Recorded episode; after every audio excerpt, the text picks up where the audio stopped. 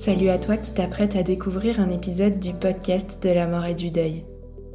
J'espère que ce contenu t'apporte les repères et le soutien dont tu as besoin sur ton chemin. Si tu veux que ce podcast continue et pouvoir entendre d'autres témoignages, interviews et partages inspirants, c'est à toi de jouer en nous soutenant sur notre cagnotte Tipeee. Si chaque auditeur nous donnait ne serait-ce qu'un euro par écoute, le podcast aurait encore de longues et belles années devant lui. Alors c'est le moment d'y penser, de t'arrêter et de valoriser notre travail. Toutes les infos pour contribuer sont en descriptif de cet épisode. Merci beaucoup et belle écoute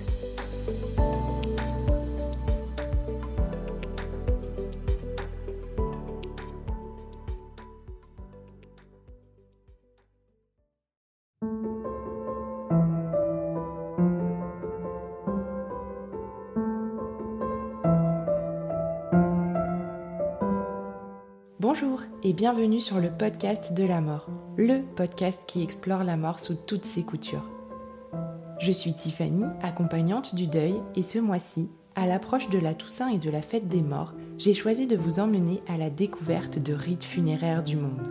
Vous entendrez parler de pratiques différentes, mais aussi chatoyantes, ou, il faut bien l'admettre, un brin effrayantes parfois aussi. Bref, tout un programme. Pour cette mini-série, j'ai la chance de vous partager la voix d'expertes toutes plus incroyables les unes que les autres, et elles nous feront autant voyager autour du globe qu'à travers le temps. Je ne vous en dis pas plus et vous laisse découvrir un nouvel épisode.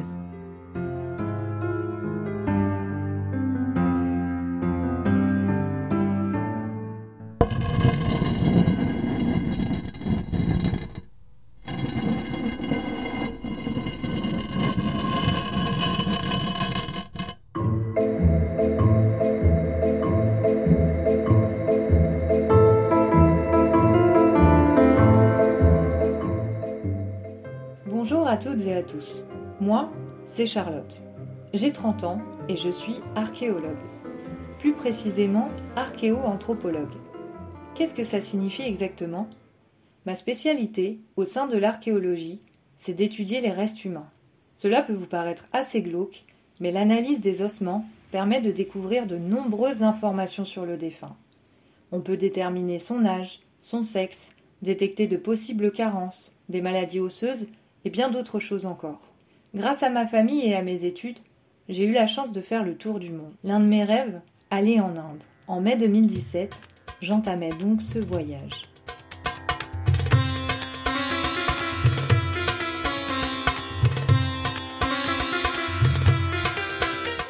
Aujourd'hui, je vais vous conter le déroulement de la crémation des défunts sur le Gange.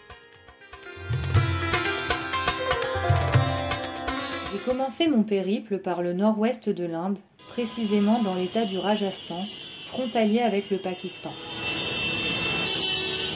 Cette région est parsemée de nombreux vestiges, notamment des forts et des palais, qui se disputaient autrefois le territoire.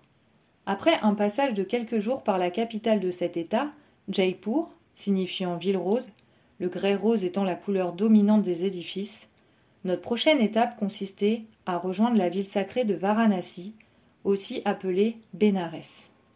Direction l'État de l'Uttar Pradesh.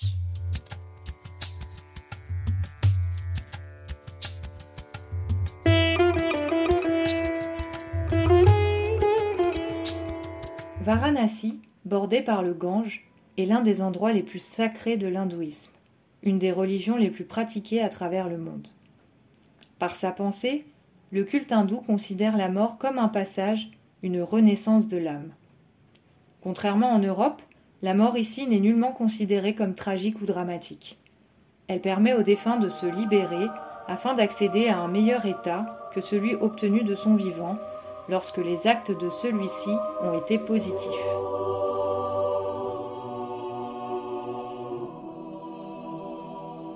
En début de soirée, c'est en rickshaw, un tricycle surmonté de sièges, que nous avons rejoint pour la première fois les rives du Gange. Depuis mon arrivée en Inde, j'étais stupéfaite par le nombre de personnes présentes au mètre carré. À Varanasi, cette sensation était décuplée. J'avais l'impression d'être constamment dans une foule que l'on peut retrouver lors d'un concert ou d'un festival.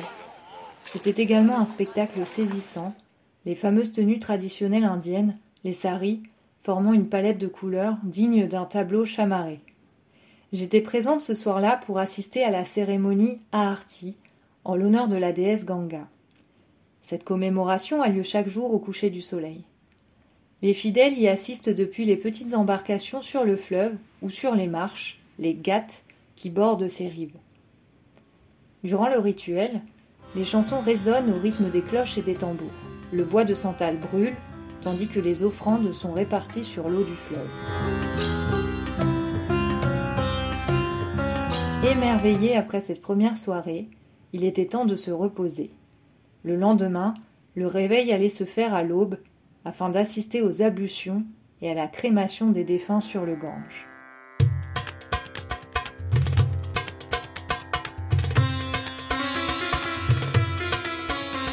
Dès le lever du soleil, nous nous sommes rendus une seconde fois au bord du fleuve sacré. Nous nous sommes installés dans une petite embarcation et nous avons navigué le long du Gange afin d'assister aux différents rites. J'ai eu l'occasion d'y déposer une bougie encerclée d'œillets pour les êtres chers disparus. Des animaux étaient présents au bord de l'eau. Certains habitants nettoyaient même dans le fleuve des vaches, animal sacré en Inde. De nombreux pèlerins s'activaient déjà, au son des cloches, pour effectuer les ablutions, laver certaines parties de leur corps afin de purifier leur âme avant tout acte religieux. Dans les ruelles, juste avant notre arrivée, j'avais pu constater des porteurs, uniquement des hommes, soulevant une civière en bois sur laquelle se trouvait un défunt enveloppé dans son linceul d'un blanc immaculé. Celui-ci était recouvert de fleurs aux pétales orangés, les fameux œillets d'Inde au caractère sacré. On les retrouve dans des régions allant du Mexique à la Bolivie et sont comestibles. Selon les traditions, le défunt est lavé par la famille et baigné dans de l'eau parfumée. Il est ensuite enduit d'onguent avant d'être déposé dans un suaire.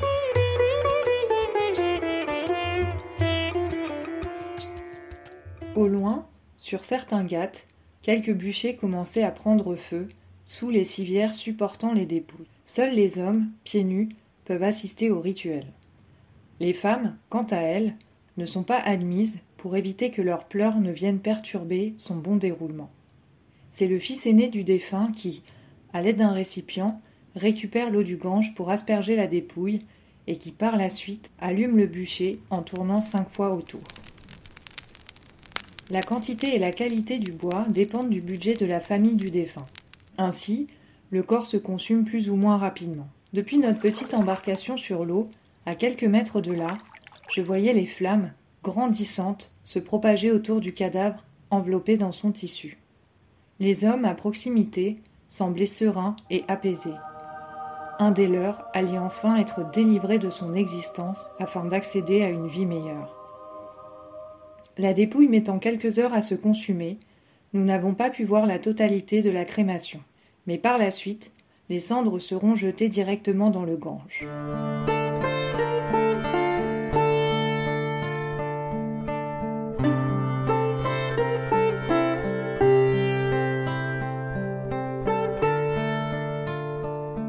Certains hindous ne sont pas incinérés, mais directement immergés dans le fleuve, comme les nouveau-nés les femmes enceintes, les victimes de morsures de serpents. Par son caractère sacré, il est évidemment interdit de prendre des photos de ce rite funéraire. Cependant, nous en avons gardé un souvenir indélébile, baigné d'une ambiance mystique, spirituelle.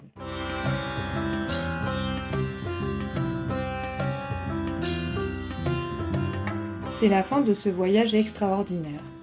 Parfois difficile, il est vrai, par la misère rencontrée, mais aussi riche par ses traditions, son histoire et son patrimoine.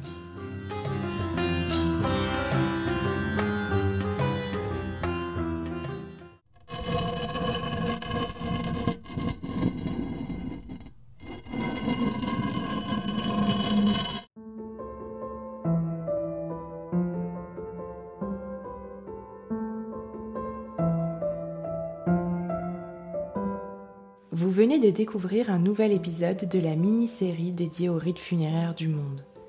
J'espère que ce partage vous a plu et que cet univers, un peu différent de la ligne habituelle du podcast de la mort, a su vous embarquer.